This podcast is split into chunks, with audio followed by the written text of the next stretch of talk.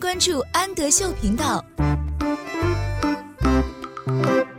Hello，小朋友们，欢迎收听安德秀，我是安仔妈妈，请在微信公众号搜索“安德秀频道”。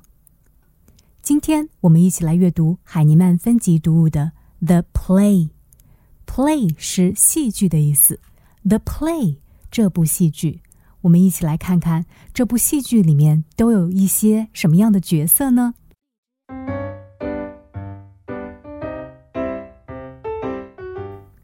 ？The Play.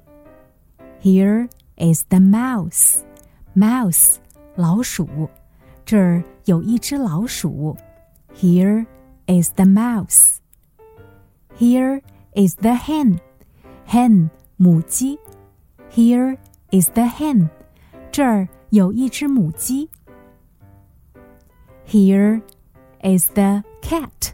Cat，小猫。这儿有一只小猫。 Here is the duck. Duck，鸭子。这儿有一只小鸭子。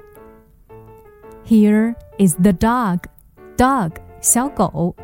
这儿有一只小狗。Here is the cow.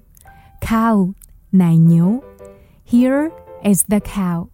这儿有一只奶牛。Here is the horse. Horse，马。 这儿有一匹马。Here is the play. 这里有一部戏剧。Here is the play.